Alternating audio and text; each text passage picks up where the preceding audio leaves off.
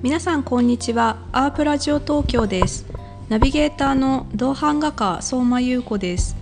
このポッドキャストはギャラリスト能勢潤井浦歳和によるアートプロジェクトアートパルス略して AaP のポッドキャストです AaP のアーティストたちと東京文京区湯島のロイドワークスギャラリーから気まぐれ配信いたしますはい、えーこんばんは。ロイドワークスギャラリーの井浦です。えー今日はあのー、アープ2023トワードザフューチャー、えー開始いたしました。で、じゃあとりあえず皆さんあのー今日は乾杯ということで、じゃあ乾杯。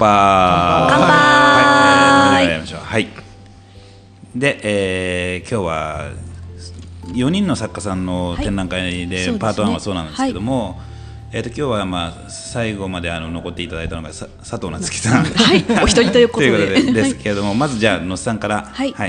あの展覧会についてお伺いしてもよろしいでしょうか、えーアープの野瀬です、えーこんばんは、えー、と今回はですね、まあ、前回行ったアープ2023に引き続きあの、まあ、Towards the Future、まあえー未来に向けてということで、まあ、次世代の、はい。まああのー作家さんたちを、まあ、8名、まあ、我々あの、まあ、ゆらさんと、まあ、僕と、まあ、柳井君と。で、まあ、あのセレクションさせていただいて、それで、えー4名ずつ2つの会期に分けて、まあ、紹介をするという、まあ、アープとしては、まあ、初めてのはい企画ですね。でまあえー第1弾パート1としては、えー川野祐樹さんあと小林優衣さん、あと佐藤夏樹さん、えっ、とあと誰だっけ？竹内雄大君です。竹内雄大さっきまで言いましたけど。すみません、ちょっとあの酔っ払ってます。あまあそうはい。はい。えー竹内雄大君の、はい。えー4名とはい。いうことで、まあ、最初はですね、やっぱり、まあ、初めての作家さんということで、まあ、すごくちょっとねえーどういう展示になるかっていうのが、まあ、楽しみでもありすごく、まあ、不安でもあったんですけども、まあ、実際にこう展示をしてみるとやはりね本当にそれぞれ、うん。まあ、あの個性がしっかりとあってそれでいて、まあ、非常に、まあ、この空間の中で、まあ、あのこう反発し合わずに非常に、まあえーなかなかよかいい展示ができたのかなというふうに思ってます。いや本当そうですよね。もう作家がね本当にあの新しい作家さんたちだったんだけど、あのこんなにあの新しい作家さんであの作品並べるとこんなにギャラリーの雰囲気も変わるのかって思ったぐらい。でもそれでも本当にあのいい展示になってますので、そうですね、皆さん本当見にに、まあ、実はあの、ね、竹内君をはじめとして、はいまあ、あの川野君と、あと、まあ、佐藤さんもそうなんですけども、まあ、ブレイク前夜に、まあ、出演された方と、そうですね。まあ、佐藤さんはこれからなんですそうですね。あのに先日ね収録もえー収録が終わってて、はい。なので実際に、まあ、作品の方は、まあ、すでにね、実物も、まあ、見ていたんですけれども、まあ、実際にこう壁にねこうかけて、まあ、しっかりとこうね、えーライティングもするとまた違って見えるということでですね。ええ。うん。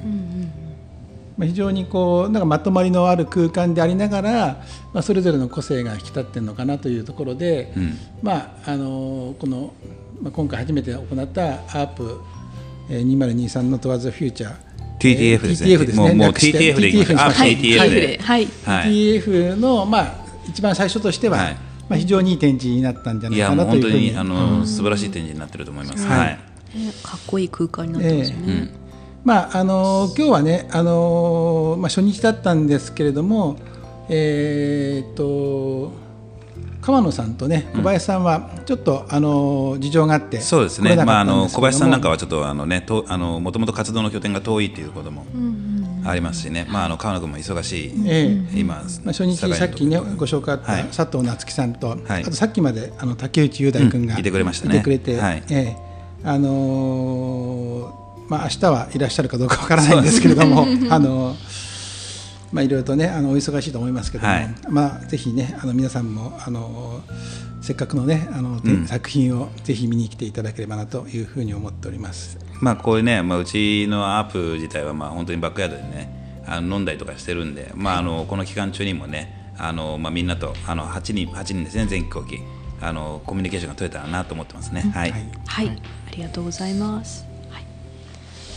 はい、じゃあ、はい、で今日はあとあの前回に引き続きあのや柳井もあの、はい、いますので、はい、あの一言、あ展覧会に向けてじゃなくてもいいんで、はい、はい、お願いします。あ、その前にちょっとですね、すみません、あの、あの実は今回のね、あのまあセレクションに関しては、うん、えー、実はあの非常にね、あの重要なことがあって。うん。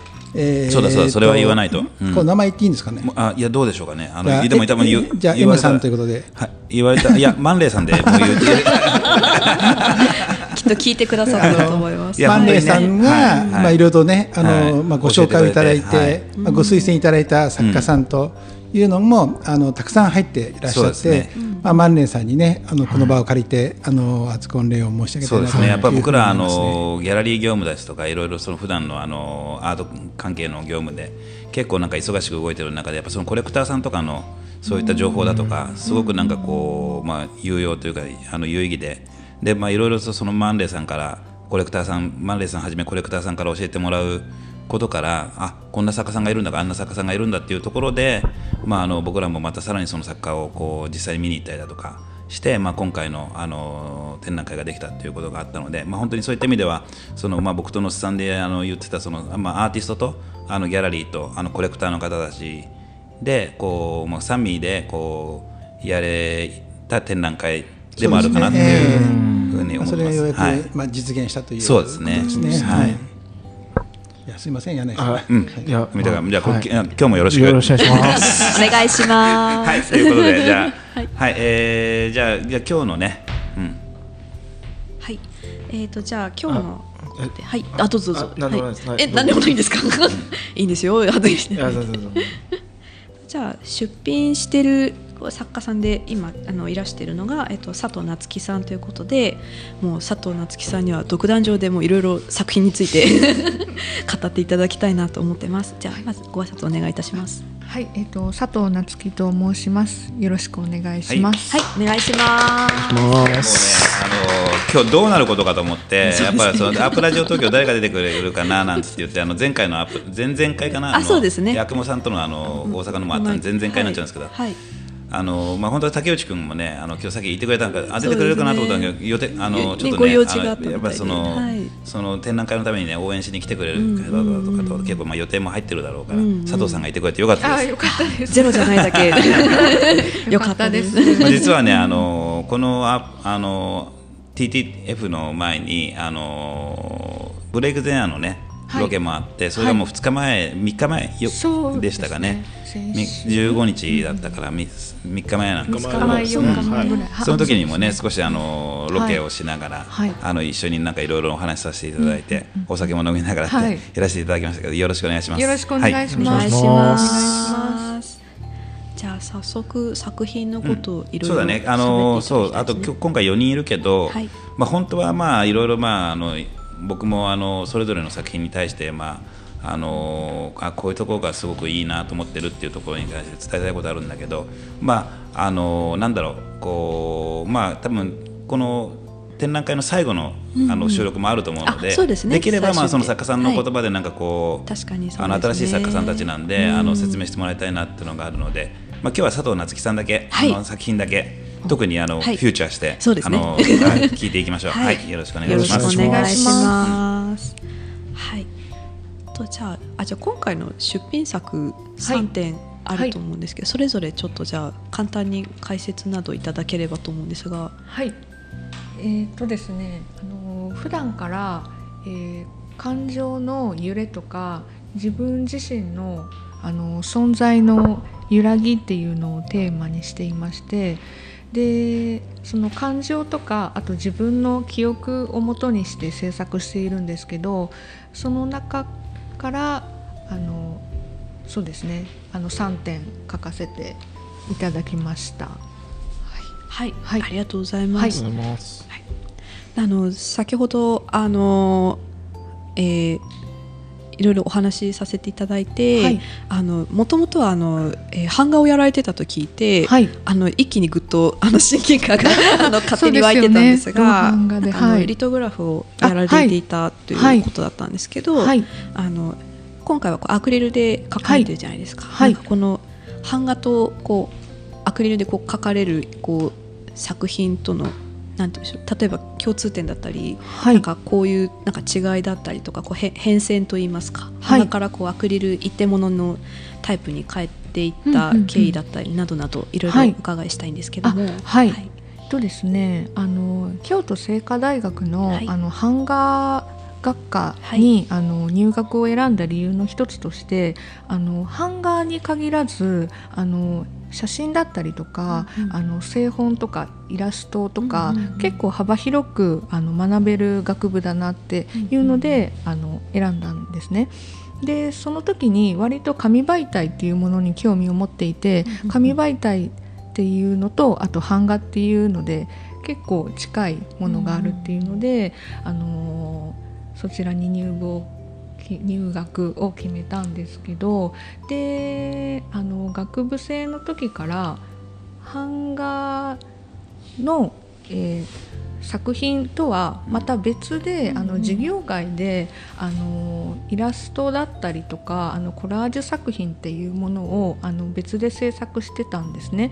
でなんかまあそれを同時並行で発表したり作ったりっていうのをしていてであのリトグラフを学んでたんですけど、そのリトグラフっていうのはあのその以前やい、まあ、今もちょっとやったりしてるんですけどあのコラージュに近い感じの作風であの作ってたんですけれどもであの卒業するにあたって、えーと、自分でその版画だと工房が必要であったりとかそうですね。そうそうですね、はい、あの画画材あのとか薬剤とかが必要であったりっていうのもそこの壁もあったのとあと自宅であの制作があのできるっていうのであの版画ではない技法であの制作を今後続けていこうかなっていう感じがありました。はい、めっちゃわかりました。あ、本当です あの先ほどもあのいろいろ喋った。プレス機問題だったりね、よ薬剤溶剤問題ね。それはもうアプラジオ東京の中でもね、あのゆうこちゃんのあの版画を自宅でやるあの苦労話は。ね、はい、めっちゃ言いましたね。あのそこ賢いにちょっと垣間出てきますけど。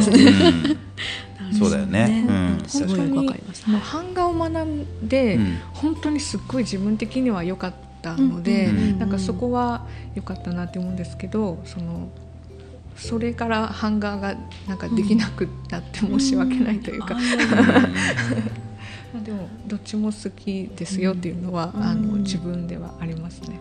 なんかこう勝手にこう色の分け方とか、はい、なんか重ね方はなんかちょっとこう、木版とかこうなんか版の色、色版分けたのをこう重ねて仕上げるみたいな感覚をちょっと覚えたのでなんか版画って聞いて実はちょっと納得した部分が結構あります、そうですね。作る時も割となんか色で分けてこう描いていく過程があるのでその時は自分もなんかちょっとあの版画っぽいなっていうのは思ったりしますね。はい。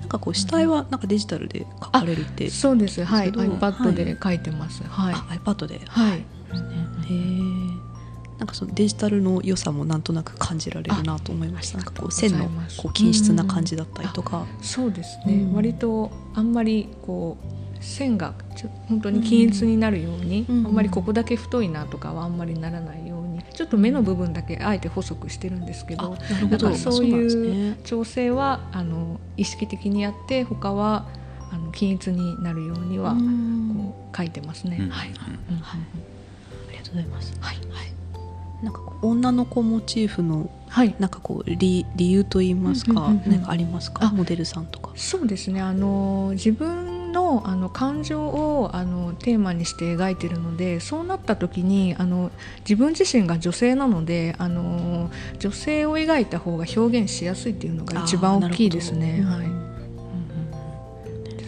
うん、なんとなくこうなんかうつろな視線とか、うん。はい、なんとなくこう、はい。パッチリ可愛いっていうよりかはちょっとなんかこう、あアンニュイな感じを。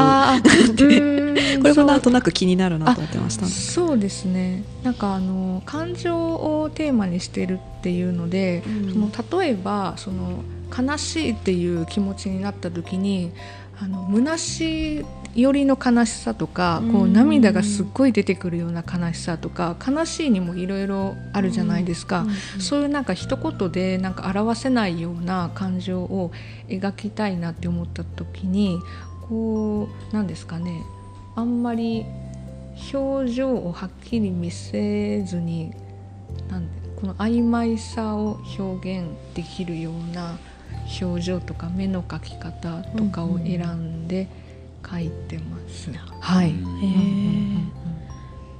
ほどですかねその、うん。あとあんまりこうは全力でハッピーみたいな絵を描くことはあんまりなくって、うんなのでちょっとすっごいニコニコ笑顔みたいな女の子を描くことはほとんどないですね。なるほど。です。わかりました、ありがとうございます、井浦さんや柳井君から見ていかがですか？えー。ままあ、ちょっと僕今あのお話を聞いててデジタルで動画主体なのはちょっと僕、あの知ってるのはちょっと初めて 知ったんですけども。ね。うんななそこから来るやっぱりこの線のこの、まあ、なんつう金なんなんちょっと言葉があれわかんないですけど。本当あのまあやっぱりこの可愛いあの色とかうん。可愛い女の子なんですけど、まあ、この色の使い方だったりそういったところから来るなんかこのうん。哀愁というか漂う哀愁がすごくうん。僕は伝わって。あ確かに。これなんか原色の色味ともちょっと違いますもんね。あ、そうですね。ちょっとワントーン暗めみたいな、そうですね。ん。サイドはちょっと低めですかうね。なんか描くときにそのビビッドな色をあの合わせるのがあんまり自分的にしっくりこなくて、ー。あえてサイドを落としてることはあります。うんはい。はい。うん、であのあれですよね。あのなんか僕とかなんかやっぱすごい美ずっと美長く美術賞やってると、はい。あのやっぱそれこそ竹久イメージだったりだとか、はい。あ竹久イメージだとか、まあ例えばその、まあいろいろなその美人画家がやっぱりその、まあその美人画家からしか出ない顔っていうのがあって、まあ要するに顔っていうのはもう本当にまあ目と鼻と口、まああとまあそういったまあ所作的ななんかそういう雰囲気だったりとかするんだけど、なんか本当にこうサトウさんのあの作品はこのシンプルな中に。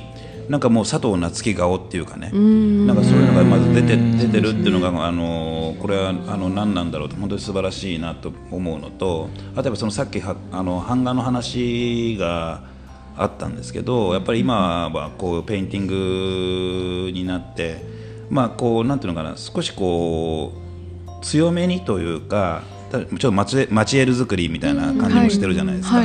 そのなんかそのマチエールっていうのはどういうふうなあのまあのまあノリでというか、はい。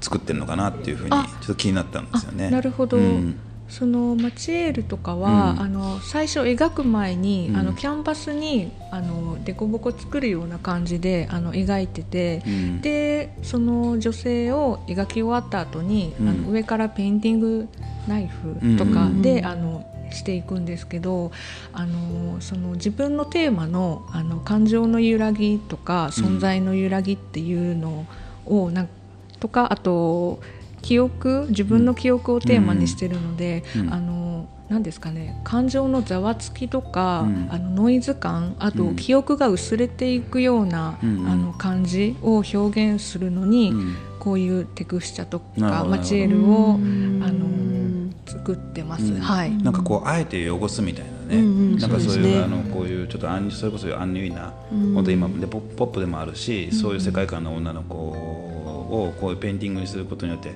なんかこうあえて汚すなんかこうスッとこうソリッドに見せないっていう、ん。なんかそこの部分がなんかすごくなんかこうセンスうんを感じて、うん。なんかそこになんかあのあのこういったポップなイメージの作品あの女性像となんかそのそのマチエルのその対比をまあどういうふうにあの見るかっていうところの部分があの別にあの何かその佐藤さんに決着を求めることじゃなくてなんか僕僕らはすごく見見た瞬間にすごく楽しかったですよ。うん。いろんな見方がこあういい意味意味意味をすごく感じることができて、まあ、それは多分あの佐藤さんの考考えてる目的じゃないかもしれないけど、まあ、すごくなんかあの想像力がいろいろ膨らむあの一点一点が作品だなと思って見てました。なるほど、ありがとうございます。はい。じゃあ、はい、あのなんか長嶋さんもね、なんかあの今回佐藤さんの作品に関して、ちょっとあの聞きたいことがあるっていうことだったので、じゃあちょっとあの僕がちょっとあ、じゃあ文高が変わろうか。はい、じゃあ、あのちょっとマイクがね4あのそうですね。多分23回後のあのアップラジオ東京から、はい、マイク8本ぐらいの 倍に。倍倍に増やすぐらいちょっと今あの考えてますんで、まあ、ちょっとまたそうするとまた増やしたら増やしたで、はい、また放送事故放送事故というかあの 配信ができないとかね。ね。できたり気をつけて、ね、やります長嶋さんどうも今日もあのよろしくお願いします。乾杯。乾杯。で。はい。はい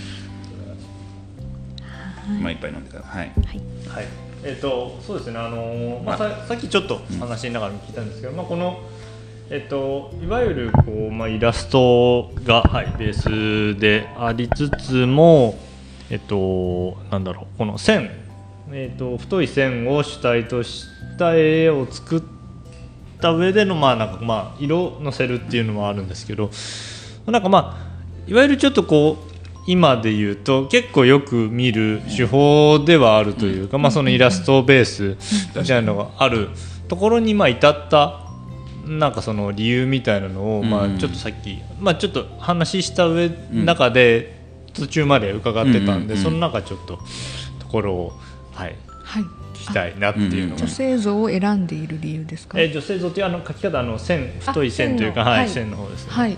あのー、そうですね。あの女性をあの描いているっていうのは、うん、あの作品作りを始めてからずっと変わらないんですけど、うん、あの2年前まで2年ぐらい前まではあの水彩であの女性を描いてたんですね。でその水彩を描いている時にあの線はあの割とその1ミリペンぐらいの細い線で、あの描いてましてでその時から割とその曲線とかあの気持自分的に気持ちいいなって思う線を、うん、あの選ぶように書いてまして、うんうん、でなるべく線の本数は少なくっていうので書いてたんですけど自分的にこんなに線を気持ちよく割とあの気を使って書いてるのにあの絵の中でその線があんまり生きてこないなっていうのに気づいて、うん、でそれで2年前ぐらいに今の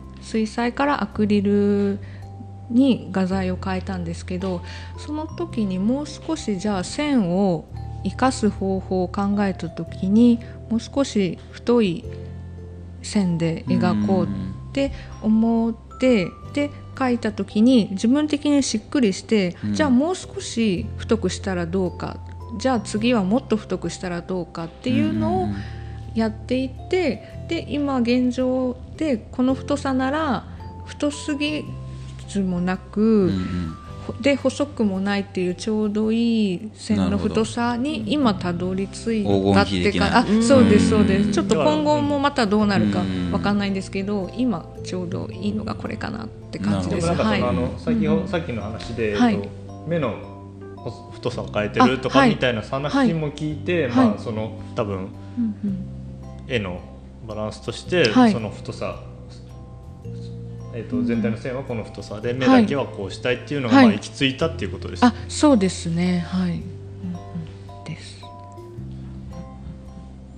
なんでまあそこが結構、あの気になったところであって、はい、確かにあのー、本当にね確かにそのこの確かに太いまあその輪郭線というか、はい、もうやっぱりそのまあ見た瞬間にまあ、当然なんかそのなんだろうその何も考えなくこの太さにしてるんじゃないんだろうなっていうのは感じてでもやっぱそれが佐藤さんのあのそういったその1ミリペンから始まって、まあ、それじゃなんとなくその一線がものあの線に対してその、まあ、その自分の表現したい部分と違うっていうのがこうどんどんどんどんこう、まあ、アップデートされてこういうふうになってるっていうのはなんかすごく説得力がある線線に見えるし。そうですね。さっきさっきあのインスタグラムの方の過去作とか見させていただいたんですけど、その、この要はアクリルでやるからこの太さっていうのもなんか分かる気がしてても、その画材を変えたことでここに至ったみたいなのもまあ本当に分かるなっていうのがありましたね。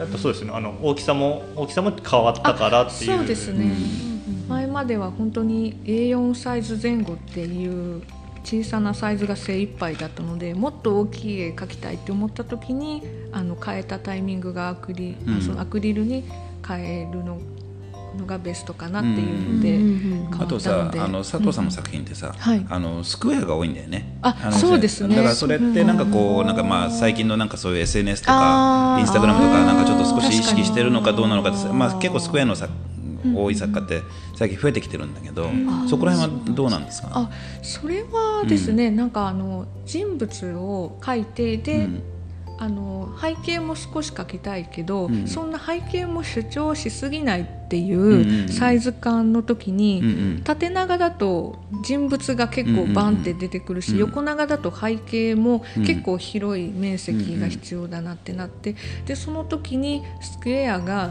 今はちょちょうどいいっていうので選んでます。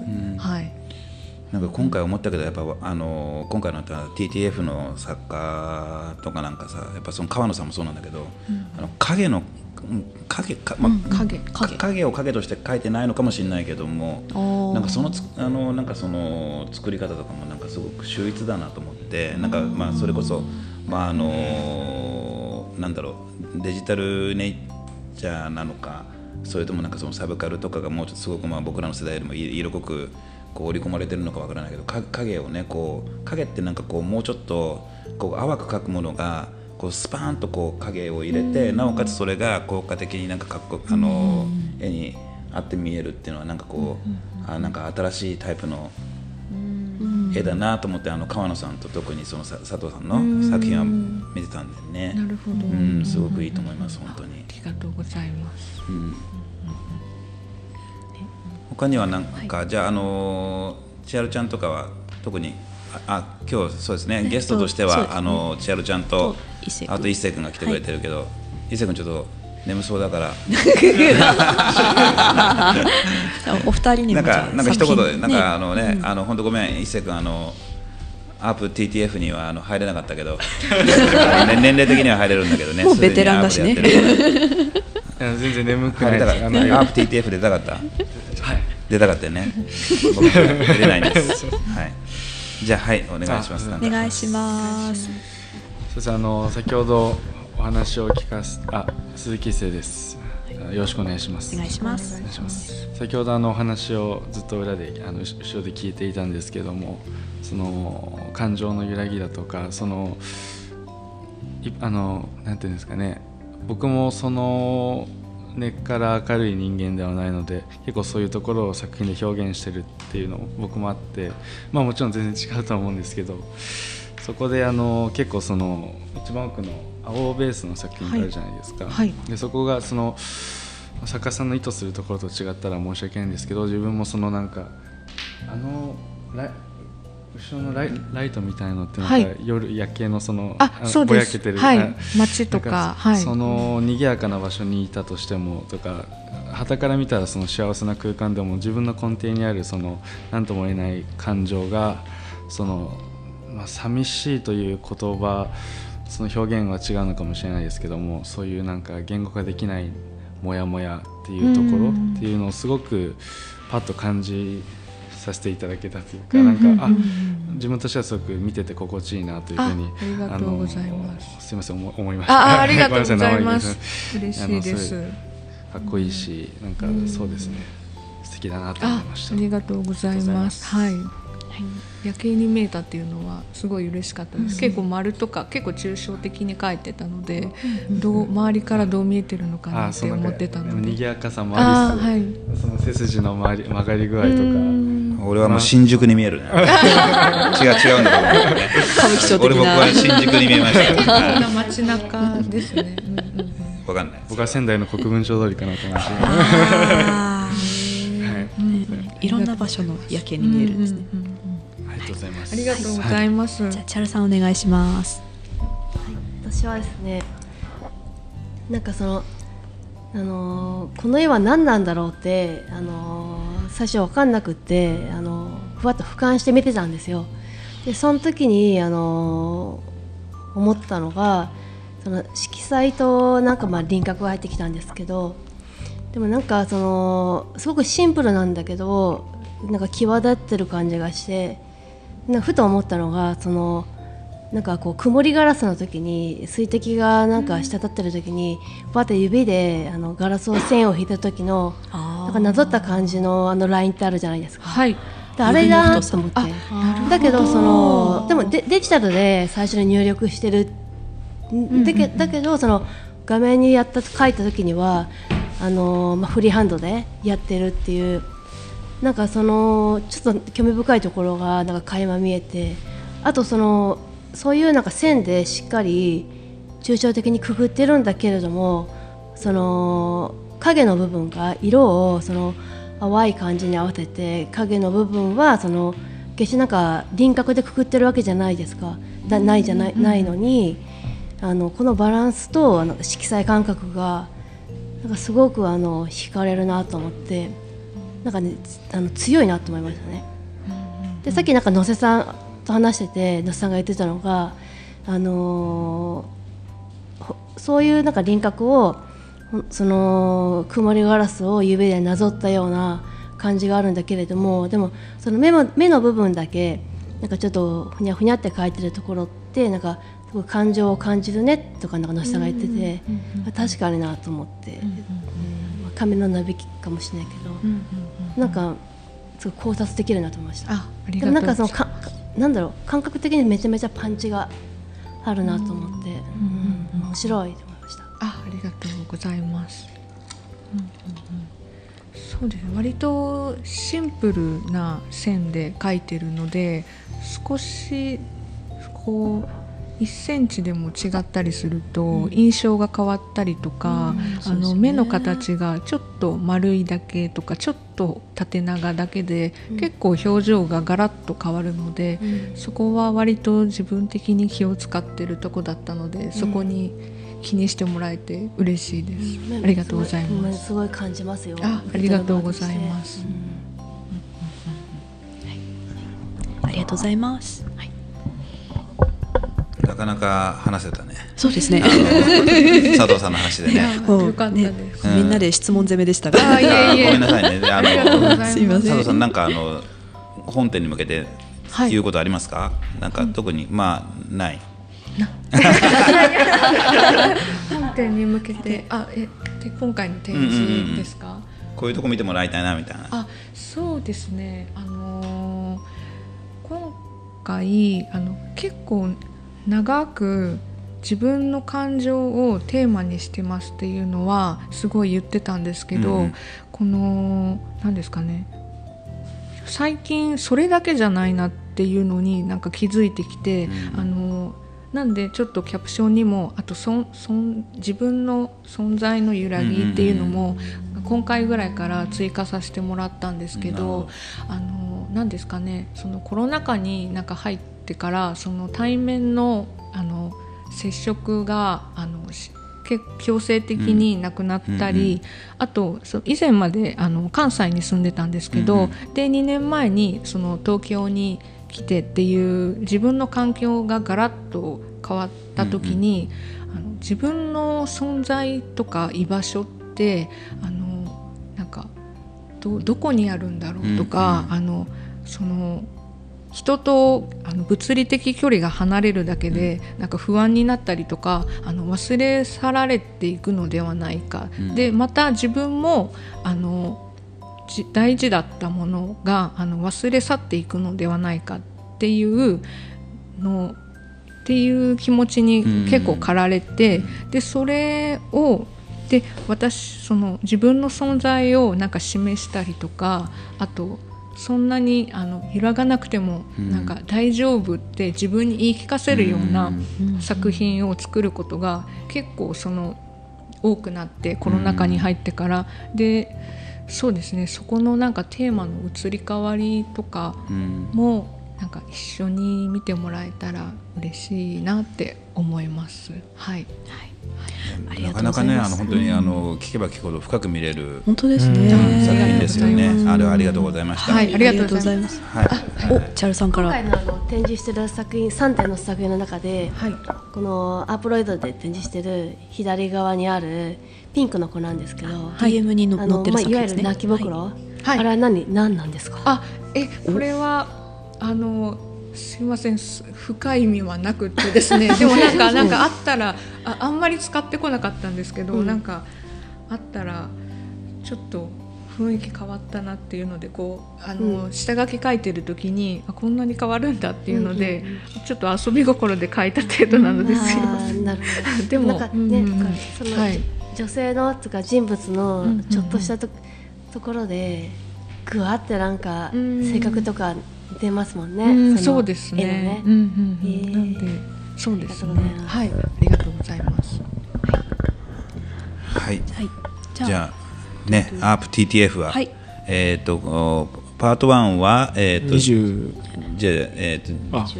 26か、ごめんごめん26か。26までえーやってます。はい。はい、ぜひあの皆さんあのー多分あの作家さんもね、はい。あのーもうポイントポイントで来てくださってまだ在庫予定とかも、まあちょっとあのギャラリーとあのーちょっとこう連携して、はい。なるべくお伝えできるようにはしておきますので、ぜひあの新しい作家さんの新しいあの作品を見てあのいろいろ聞いてみていただけたらありがたいです。はい。ありがとうございます。はい。はいありがとうござい佐ます。藤さんありがとうございます。ありがとうございまはい。すじゃあじゃあそうですね。質問アプリいきますか？あそうですね、あのじゃあドゥルドゥルダンににでも入りましょうか。佐藤さん、はい。あの多分あのあのアープラジオ東京はあのい。聞いてくださってるということなんですけれども、存じあのドゥルドゥルダンっていうあのその ちょっとあの 質問が。ねあのアプリで来るっていう。でそれに対してまああの答えるという。はい。であのまあ結構そのアプリなんでちょっとなんかこう答えづらいあの質問とかはボンボンボンボン出てくるので、はい。あのそれはまあやったりやらなかったりするっていうことなんですけどじゃあ佐藤さんにじゃあ押していただいて、あ、ここ押すんですか？はい。涙した。涙したことだそうですね。涙したことね。ちょっともう一回回してみようか。はいもう一回行きましょう。はい。時々思い出すこと。時々思い出すこと頻度むずい。むずいな。これもななんかあるかな時々思い出すこと。もう一回回しましょう、はいもう一回。すいません。なかなかうんピンとくるのがね。まるまるにハマったきっかけ。なんなんでもいいんまるですか、ね、まるにはまったきっかけ。最近ハマったものとか例えば。最近ハマったこととかありますか？え 僕ですか？いやいやじゃあまあちょっともう一回いく？もう一回。あはいはい。じゃあどうぞどうぞどうぞ。はい。はい。最近じゃないんですけど。はいどうぞどうぞ。私すっごい短歌が好きなんですよ。短歌？五七五七七の。あはいはい。びっくりした。えそれと短歌かと思いました。そんそんなことあるんだと思ってそれと作品と一緒にね見せてもらったらなんかかすごいこれはなんかいい空間ですね。ね。なんか自分でなんか書いたりはうん。なんかなかなか難しくってそのリズムよくとかないんですけどうんうん。その家に結構いろんな歌人さんの本をなんか持ってましうんうてん。でもう本当におすすめしたいぐらいなんですけどあのなんかハマったきっかけがあのツイッターでたまたま流れてきた、うんうん。あの安福のぞみさんっていうイラストレーターの結構柔らかい可愛らしい、あの絵を描く方なんですけど、その方があの自分の、はいうん自分の好きな短歌と、うんあのと挿絵みたいな感じでツイートされてるのを見へてー。なんかそれがすごい綺麗だったんですよ。ではいはい。私的にその短歌っていうのってなんか昔その国語の教科書に載ってる。で昔のなんかそんな古古典とうんうんうんうんかなんかそういうものの意識があったんですけど割とその現代の短歌の歌人さんを紹介している方で,、であ今の短歌ってなんか割とこういうその日常をあのこんな綺麗にその五七五七七の31文字で切り取る人なあ人たちがたくさんいるんだっていうのでそこからすごいハマっっていってで今家になんか2 3 0冊ぐらい、そう。ですね確かに今ねあの Google で検索したらね安福のぞみって調べると、単価ってあの出てくるちょっと今ツイッターもねそこからフォローしちゃいましたけどですね、はい、なんかその方はあの単あの歌人さんじゃないんですけど、うん、好きな短歌をあのイラストに起こして描いてる方で、うんうんうん、すごい素敵なので 見てほしいです。はい。いやでもまさか短歌だと思わなかった。でもね、ちょっとこれはちょっとあの見てみてからちょっとや、はい、安福のぞみさんちょっと見てみましょう。はい、なんかあるあの中島さんと千春ちゃんあの最近ハマったハマったものとかそういうきっかけ。あどうぞどうぞ。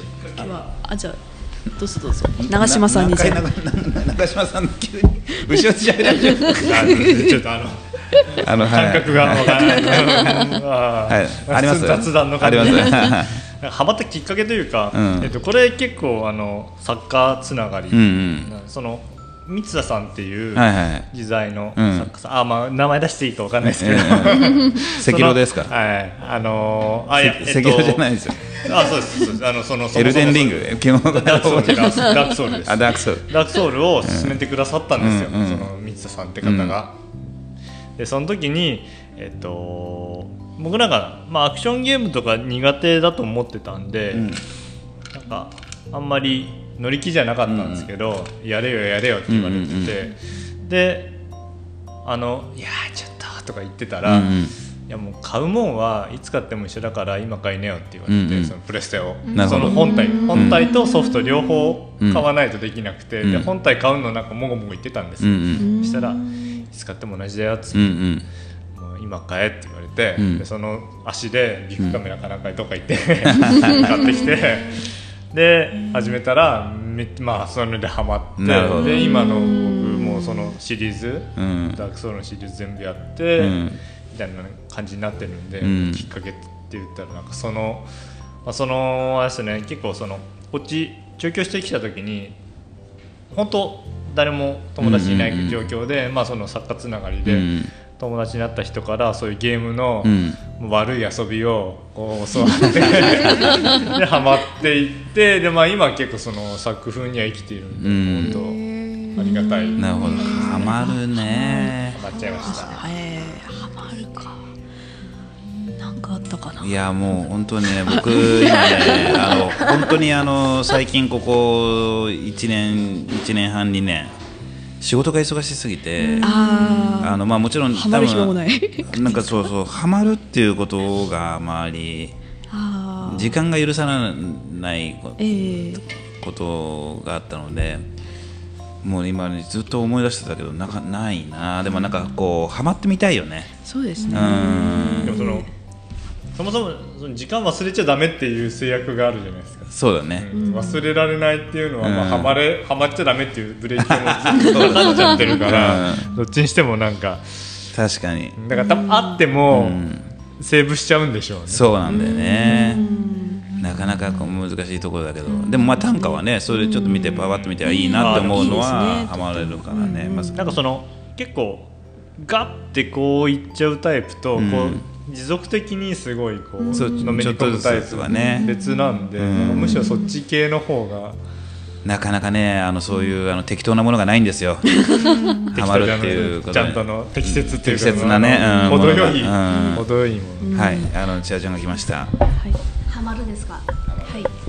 ハマってるものありますか？ハマってるものって難しいんですけどあのちょいちょいハマるんですよね、でもちょいちょいハマると同時にちょいちょい切り替わるんですよ。だからそのみみんなってそのハマったらもうなんか数週間とか1か月とか繰り返しとか多分思っちゃうかもしれないですけど、うん、なんかその例えば自分のことで言うとなんか晩ご飯にオムライスを作りました。そしたらすごくあの美味しいなと思ってそれをまた次の夜も作って食べる。で次の夜も作って食べる。ってなって3日目には飽きるんですよね、うんうんうん、でもその3日間の間はすごくハマってるんですけどでもそれ4日目に飽きるっていうことはそれハマったって言えんのかなっていうこのもどかしい感じ。でもこれはオムライスバージョンで。ちょっとイルさんがあのイルさんが今ねイルさんが入ってきた。あのーあの千春ちゃんの今食事でハマったので俺ハマってるの思い思い出した。あ本当ですか？あのねあの今日実はあのこのアープアームアープ2023、ああの TTF の前にまであの僕大阪いたんですよ。今日、今朝帰ってきたんだけど。お疲れ様ですであのそうそうそうあのハマるって言ったらね僕ね最近大阪に行くことが多いんですよね。はいあの百貨店さんの催事で。そうですよねうんそれでねあの二かもうね絶対に行くっていう2箇所だけ店があって。へえであのそれがねあのまずね梅田での催事の時にはああのあちょっとごめんなさい。あの言わせてください。あのー食べ物の話。でありがとう。食べ物食べ物ハマる食べ物って教えてくれてありがとう。であのでその中であの焼肉藤本っていうところがあって。焼肉藤本さん。はい、でそこはねあのふ梅田から近くのあの福島あの大阪の福島っていうところがあるんだけどそこの駅の近くにあってねそこがね美味しくてわあ。あの必ず赤尾と行くっていう。へえ赤尾さんとうん。いいですね。あの終わった後にあのもう行くよっていうところ焼肉ってね僕食えないんですよ。あんまり入らない。あんましもうあのやっぱり都市的にちょっとあの牛肉の脂がですねきついって。なそこもやっぱりいい肉食っちゃったらきついんだけど、でもなんかねそこの焼肉だけは食えるぐらい美味しいっていうところがあってねまたね働いてるあの兄ちゃんたちがもうめちゃくちゃ生きがいい感じの兄ちゃんたちでもう健康的な兄ちゃんたちでね気持ちがいい店で。っていうのとあとねあの心斎橋の時にはあのあのキャベツイクっていうキャベツイク？ってイクって体育のイクなんだけど、あ育つっへてー。あのねそこはねあのもう6070代ぐらいのおっちゃん2人がおっちゃん2人って言っても兄弟なんだけどねやってるあのお好み焼き屋さんなんだけどそこのお好み焼きがうまくてそこは一人でも行きますね。行きたい。うん、あだからそこもうねあのさっきの千春ちゃんの話じゃないけど僕もねここと思ったらねこれと思ったらずっと食っちゃう方なんでおあの心斎橋行ったら心斎橋の時にはそのキャベツ行く。であの、えー梅田の時にはあのーその焼肉藤本に行ってるってこれハマるでいいのかな？ハマるとちょっと違うか。あでも行きつけができたみたいな、ね全然違いますね。あ 違うんです？あ違うんですか？全然違います。ダメですか？それはあのー 好きで行ってる。その土地にいた時に好きで行って食べに行ってる店。でもこれハマるとは違いますははまったお店っていうことでカウントしてはあげちゃダメですか？そうですね。厳しい。千春ジャッジが厳しい。入りは入りはハマるでいいとまあねあのーキャンプ譲ってよしとし。てこれで飽きたらハマったかも。なんか続いたらはまっむしろハマた？るじゃない過去形？あハマるって結構あの一過性っそうぽいそそこがその長長嶋さんが長 長嶋さんがよくぞ言ってくださったっていうあのハマる問題ですよ。ハマるって長期ハマったらハマったの。それとも3日ハマったらハマったの、っていうふうになっちゃうんですよ、そうか。でもハマるプレートがあるじゃない、うん。でも分かんないですそうよ僕も。はハマりたがりみたいなね。興奮しちゃって。うん。ハマるとはあっていう定義の話ができましたね。そうだね。ただただ今私は晩ご飯でオムライスを食べたいなと思って自分で全部つ作るんですけど作った時にオムライス2日3日間作って食べます。で例えば飽きて、なんかその鶏肉とか豆腐とか味噌を入れて煮込んだものにはまります。とか焼きそばにはまりますとかなんかね持続しないんだけどはまるなんかいやでも。いやもうさもうもういいわもうハマハマるの話。持続しないのにはまるってどういいうことみたいな。やなんかもうわけなんかもうわけわかんなくなっちゃってはあの ハマるの話が。そうですね。実は私も井浦さんのいいのかって話ですよ。うんじゃあもう一回ドゥルドゥルダンやろうよ。私もね。今ちょっと井浦さんに言われてハマったお店言おうと思ったんですけど言えなくなりました。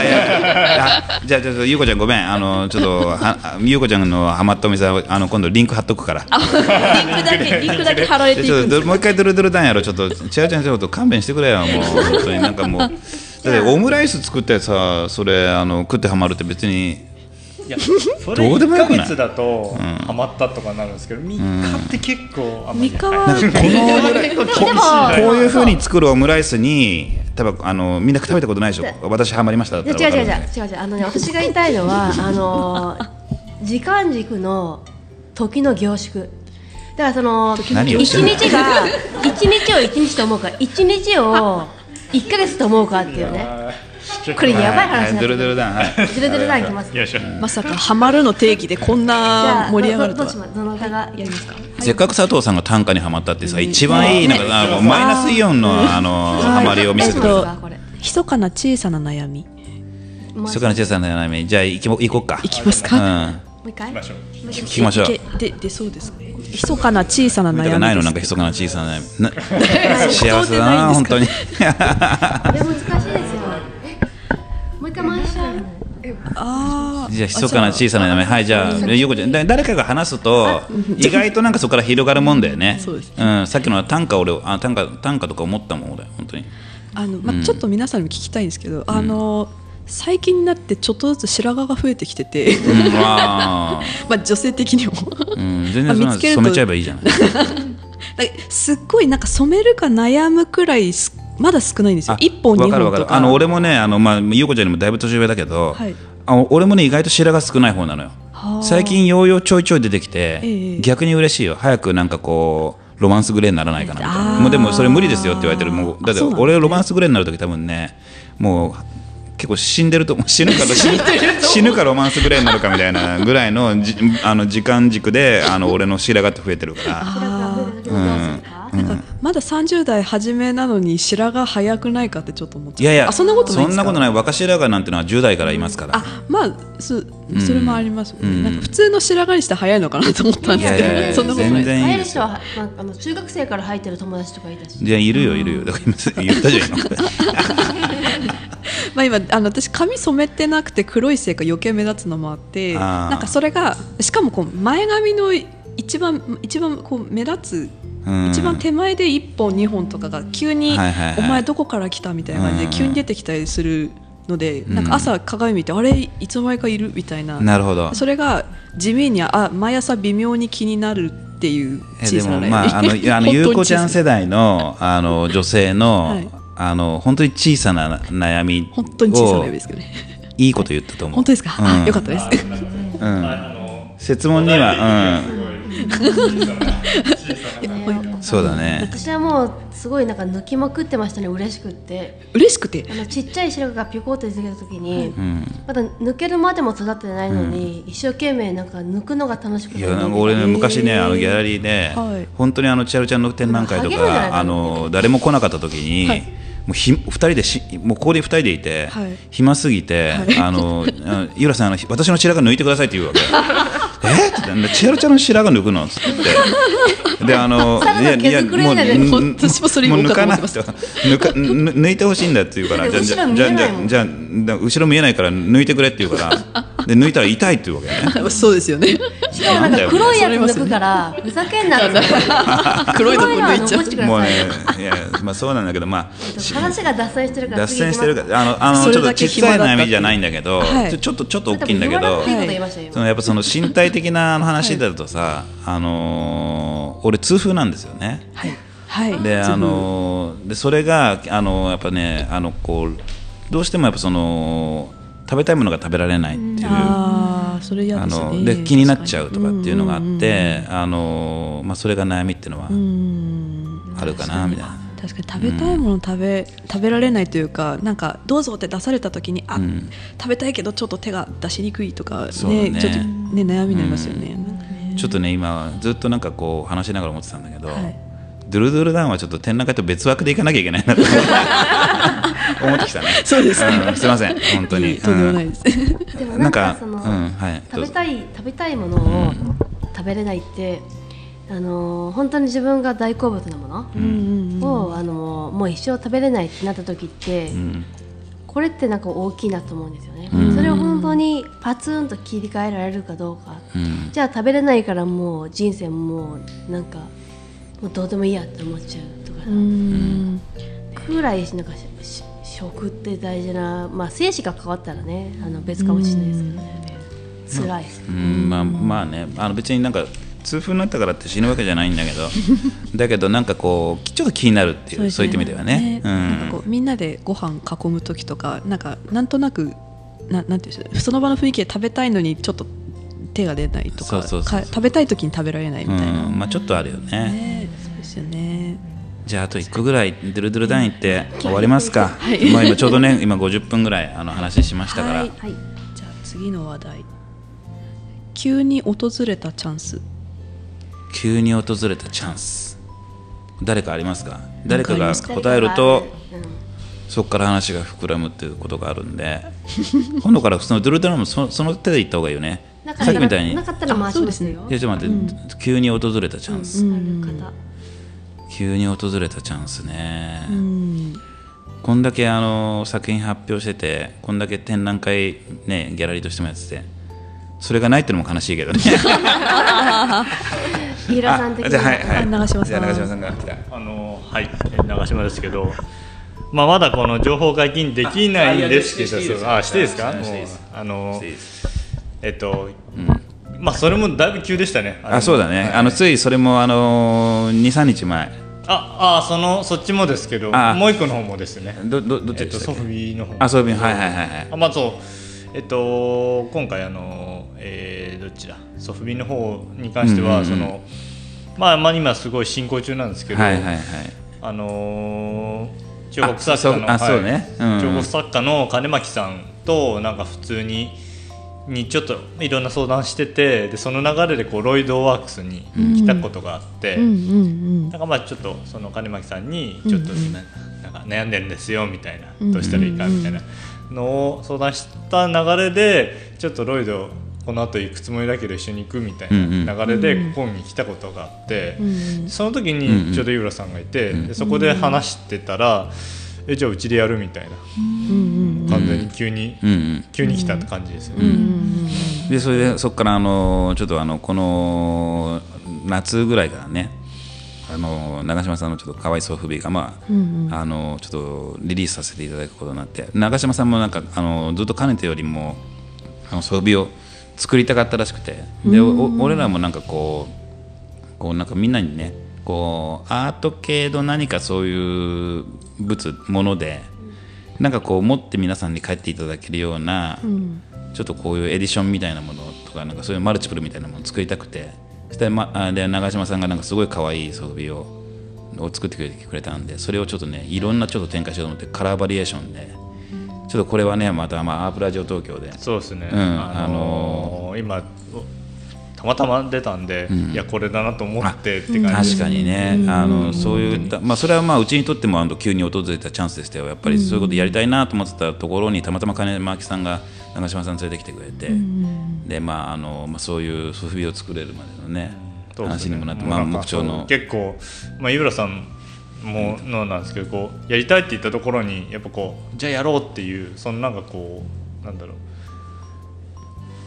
すぐ帰ってくるこの、うん。こっちのこう熱に対してのうん。帰ってくる熱の,、うん。このこのやり取りがすごく、もう一瞬だったんで。まあもう本当に、まあ、チャンスというかもうなんかすごいこう話して合致した感じの時に、わーってなったのは本当にそのチャンスいやですね。嬉しい、まあ、いもう俺も今いろんな人からね周りのあのもうちょっとよいろいろ考えてあの返事した方がいいよっていう。だけどまあそうやってね言ってくれるとまああの一つ良かったです。ね、はい。なんかまあ割とそこが、あとまあもう最近もそういうのがあったりして、で展示の機会、ん。まああってまあこれもまたこの夏とかですけどそうですね、はいあのーそういう機会も、ん。まあ、今ちょっとまだ進行中なんであれですけど、そういうのもあってやっぱりちょっとチャンスというか、うん。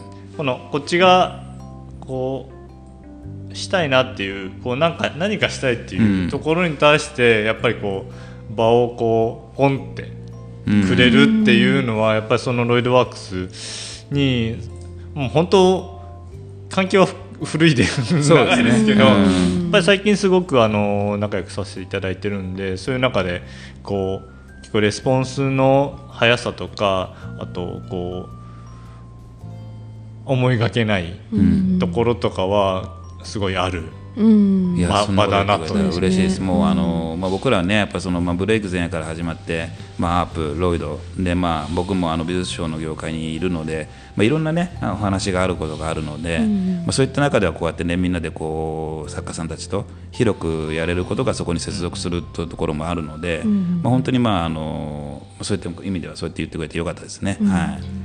もう私もそうですね、うんなんかそのまあ5月ね。そうですね、うん。5月梅田で、あのやらないかとお,、ん。お話しいただいた時は本当にチャンスっていうふうにね。思いましたし、まあ、もう元をたどればねあのお音である田島春樹うん。の作品に、あのうん井浦さんが今目つけていただいたのも本当に見つけていただいたのが本当にご縁というかもうここ最近の我々夫婦の最初のチャンスだったんじゃないかなって そう言っててい思っます。ただけるとね、はい。そういうきっかけのあの一つになればなってればうん。こう全く公平ですけども、ねはい。まさかその時はこんなナビゲーターやるなんて私も、夢にも思わなかった本当にあですけど、のこのアップルラジオ東京は初期から言ってるけどね、まず、はい。まああの版画家相馬優子を、はい。ここでねまたさらにこう広げていただきながら、はい、本当に私にとってもすごくはい。大きなチャンスだったと思うんで、うん。うん、ねなん。か、今後も楽しくやっていきたいです。うん、なんかその、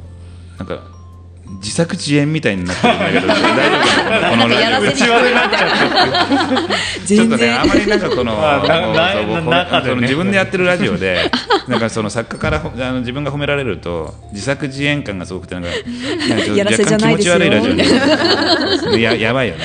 だから、ちょっとじゃああの本当にそんなことですね。だからじゃあちょっとあちゅあのじゃあそうだね。じゃあでもなんか佐藤さんないですか？なんかそのチャンスというまあまあまたまたアップ ETF がとかになるとまたそれがまた自作自演感がすごくなっちゃうから。あんまりなんか説問としてこうねあの ちょっとどうしても、もう一回やりたい。ちゃうちゃんもう一回やりたい。はい。はい。あれは焦った。焦ったこと。焦ったこと。はい。ありそうですね。うん。ジ。ャールさんはありそうっていうのはね。焦った焦った。最近焦ったこととか、こうこれは焦ったなみたいなことありますか？最近焦ったことはないですねあ、割といつも落ち着いてる。いや落ち着いてるわけではないけどその焦ったことに対して焦ったって考え込まないんであの流れちゃうんですよね、うん。なんか焦焦ったことがあったとしてもそこに執着するとどんどんなんかネガティブになっちゃうからあのなんかもう自然と流しちゃうあの大した問題じゃないので焦ったことはまあ話すつもりがない。なんじゃないだからじゃあはいじゃあもう最後行こう。もうはい。実際はどうあれかっこいいと思う肩書き。肩書実き。際はどうあれどうかっこいいと思う肩書きね。もうドゥルドゥルだ。ドゥルドゥルだ。あまあでそう 美術賞ね。美術賞。まあ僕自分だからな。だからあんまりなんかあもう俺も本当に苦労しながらやってるんであんまりかっこいいとも思わないし。あでもこれいいですか、うん。これもあどうぞ。美術賞っていうあのキーワードで私がよくあの知り合いから言われることなんですけどそのアート関係じゃない友達とかに言われるんですけどなんか画家ってかっこいいねとかあのギャラリストってギャラリーの人とか画商さんってかっこいいねってもう純粋無垢にみんななんか思ってるんですよね。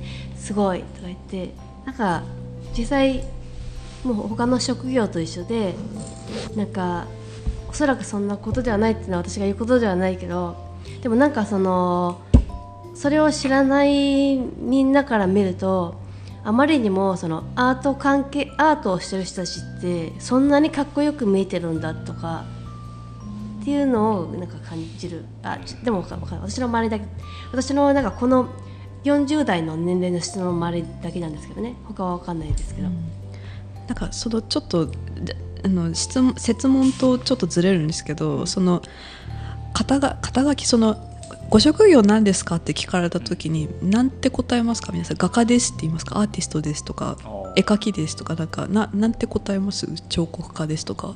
あでも僕は彫刻家ですって言ってるしあの出してるのも彫刻家で出してますね、なんかこう平面作品だとなんかいろんな言い方がちょっとできるんでみんなどうやって名乗ってるのかなっていうのはちょっアーティストとですっっていうか画家ですとか、まあ、その日本、うん、あのジャパンの言い方にするのかみたいな問題は結構あるかな。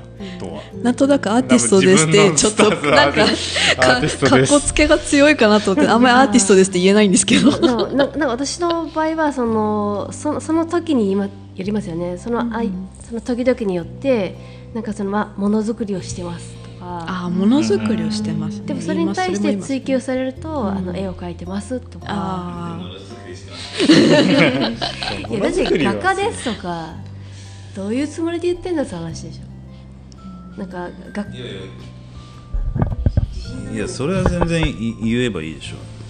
う、うん、ものづくりはいいかないや画家ですって言いたいけどなんかそのなんだろう。分かんない。もう5年後には言えるかも。堂々と。すいません 小声でうるさいよって自分の問題はありますよ。そうそうそうそうあ佐藤さん。佐藤。さん。いやもう勘弁してもうすみませんね本当に佐藤さん。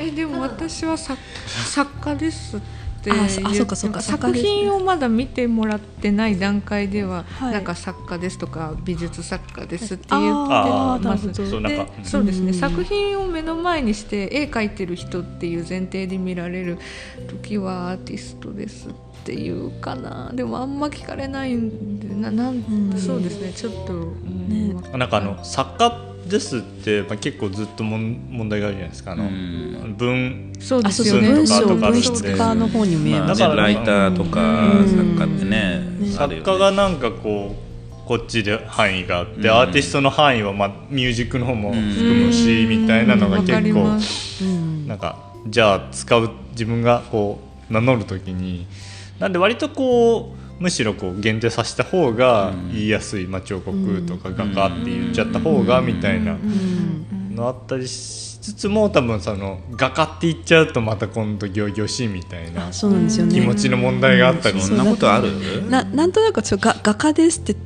なんとなくこなんこっぱずかしいともちょっと違うんですけどなんとなく言いづらくて、うん、あ絵描いてますみたいなふうになんか版画彫ってます絵描いてますっていうふうに言ったりするんですよね。俺とかなんかは、はい、まあそのまあそのまあこのアート系の仕事の中でこういろいろな側面が例えばまああのまあ、いろんなあれがあるんだけど、うん、俺はやっぱその何やってるんですかって言われると美術賞ですっていうね。あの、まあ、要するにいろいろギャラリストだとかあのまあ、まああのまあいろいろねあ、まあ、それこそアートディーラーですとか、まあ、そのいろんな言い方はあるんだろうけど、まあ、美術賞ですっていう、そうするとあのやっぱその一番話があの広角的に広がるかなっていうのがあって、ね、まあ、当然その若い作家さんの発表もしてますしあの、まあ、そういうちょっとしたそういう美術品のその流通のこともなんとなくこうお話ができるかなっていうんで、まあ、俺は一言で美術賞っていうようにしたし、うん、してます。はい、わ、はい、かりありがとうございます。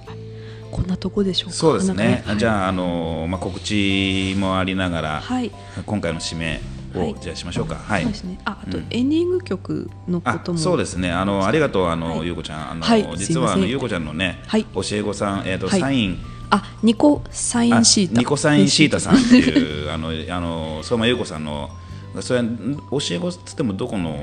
あ、えっと、今現在も現役の、えー、高校生でして高校生、はい、素晴らしい、はい、であのねあのアープラジオ東京のはい、あのジングルとそのエンディングっていうのをね、はい、まあ、あの最初からずっと募集してた時があってありましたね。その時に、まああのまあ、エンディングをね、ちょっとあのえっと、名前が、えっと、あニニコニコサインシータさん。はい、あのありがとうございます。聞いてますか？聞いてくれてると思います。はい、ありがとうございます。あの今日もあの二回目のあ二回前のえっと。アープ2023の最終日の時から流していただいて、昨日の山本太郎さんとのからもなんか使使わせていただいてるあのエンディングは、あのその言った、はい、ニコサインシータさんから提供いただいた音源を使わせていただいてますので、ありがとうございます。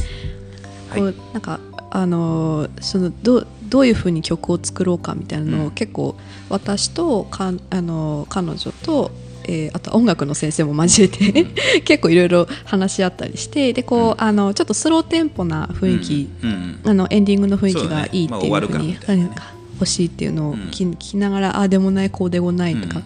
あのまあ、コロナの影響もあってなんか結構音楽の、まあ、彼女はこう音楽をまあ選択で取っていたのもあって、まあ、高校ってあの、うん。芸術が選択科目っていうのもあって、えー音楽を取っていたんですけどその歌がちょうどできない時期で、ガレあえー iPad のこうああのーアプリで GarageBand っていう、うんまあ、その作曲できるアプリで、えー曲を作る、まあうん。授業をやったのもあってそこから、まあ、彼女は結構曲を作ったりとかよく、あのーいろいろ作っては聴かせてくれるんですけど、うん。その流れでじゃあエンディングやってみたいというふうになりまして、あのちょっとたスローテンポだけどちょっと楽しい感じみたいなのを、まあ、ちょっとラジオ聞きながら感じてくれたみたいで。ね新時代感を感じましたよあの そう言ってもらえると本当にはい。いや本当にあのありがとうございます。ニコさん石田さんにもね、今度はあのちょっとあんまり乾杯しながらやってるあの ラジオ東京だまあ未成年ですからね。高校生にまだあの来ていただくとちょっとどうかなと思いますけど、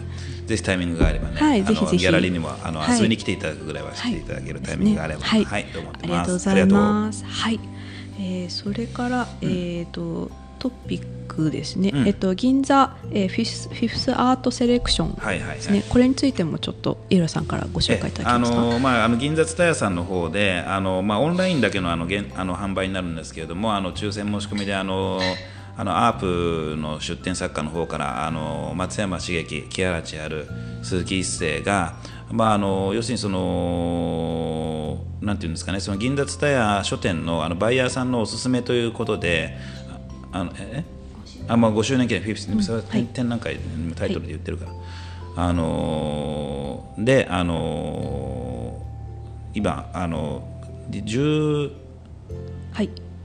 えっと、は13日までだったかな、あ13日じゃない、えっ、と日程がですね。5周年記念って言われたからもう分からなくなっちゃった、最初に言ってんの？あ販売期間が、えー、2000あ、えー、に2月に13日から、えー、3月31日の6そうですね。時まではい、あ。のーややってます。オンラインエントリーのスタッフさんに関してはあのは月曜日まで例えば20日まで。とか私とかは一斉君はい、あのそうですねあのやってますのであのそちらの方あのぜひあのご覧いただければ、まあ、あの各作家のあの SNS でも配信してますし、はいよろしくお願いします。はい、よろしくお願いします。はい、えー、とそれではエンディングですかね。はいはい。えー、それではあの本日もありがとうございました。はいいましたはい、えー、アープラジオ東京では、えー、引き続き、えー、質問やコメントを大募集中。佐藤さん最後なんか、まあ、はいもう最後も言ってもらったもんね、さっきね。あそうですねなんかもう一回ももう しばらくね、あのちょっと完全になんかこっちでなんかなんか酔っ払いのなんかあの マイクの奪い合いみたいな。まさかハマった定義であんなに、すみません。困っはいたですね。はい。はい、えー、とじゃあさいいですか？はい。じゃあじゃあ佐藤さん今日はありがとうございます。ありがとうございます。いません。ねありがとうございましたいえいえありがとうございます。いろいろなこと聞けてとっても楽しかったです。はいぜひ会期中よろしくお願いいいたします。またできればあの、はこんなあのアプラジオ東京です。けれども、はいあのまたえっ、と最終日はいあにも、あのぜひぜひ遊びに来ていただければ、はいよろしくおもうちょっとあの願いします。まとはい。まった、あの、お話をさせていただければと思います。はい、はいありがとうございます。よろしくお願いしますはい、ありがとうございます。えー、アープラジオ東京では引き続き質問やコメントを募集中です。あのぜひ投稿をよろしくお願いいたします。はいえー次回の配信は、えー、2月えー、26日を、えー予定しております、えーお楽しみに。それでははい。また次回お会いしましょう、ありがとうございはい、ました、どうもありがとうございました。ありがとうございました。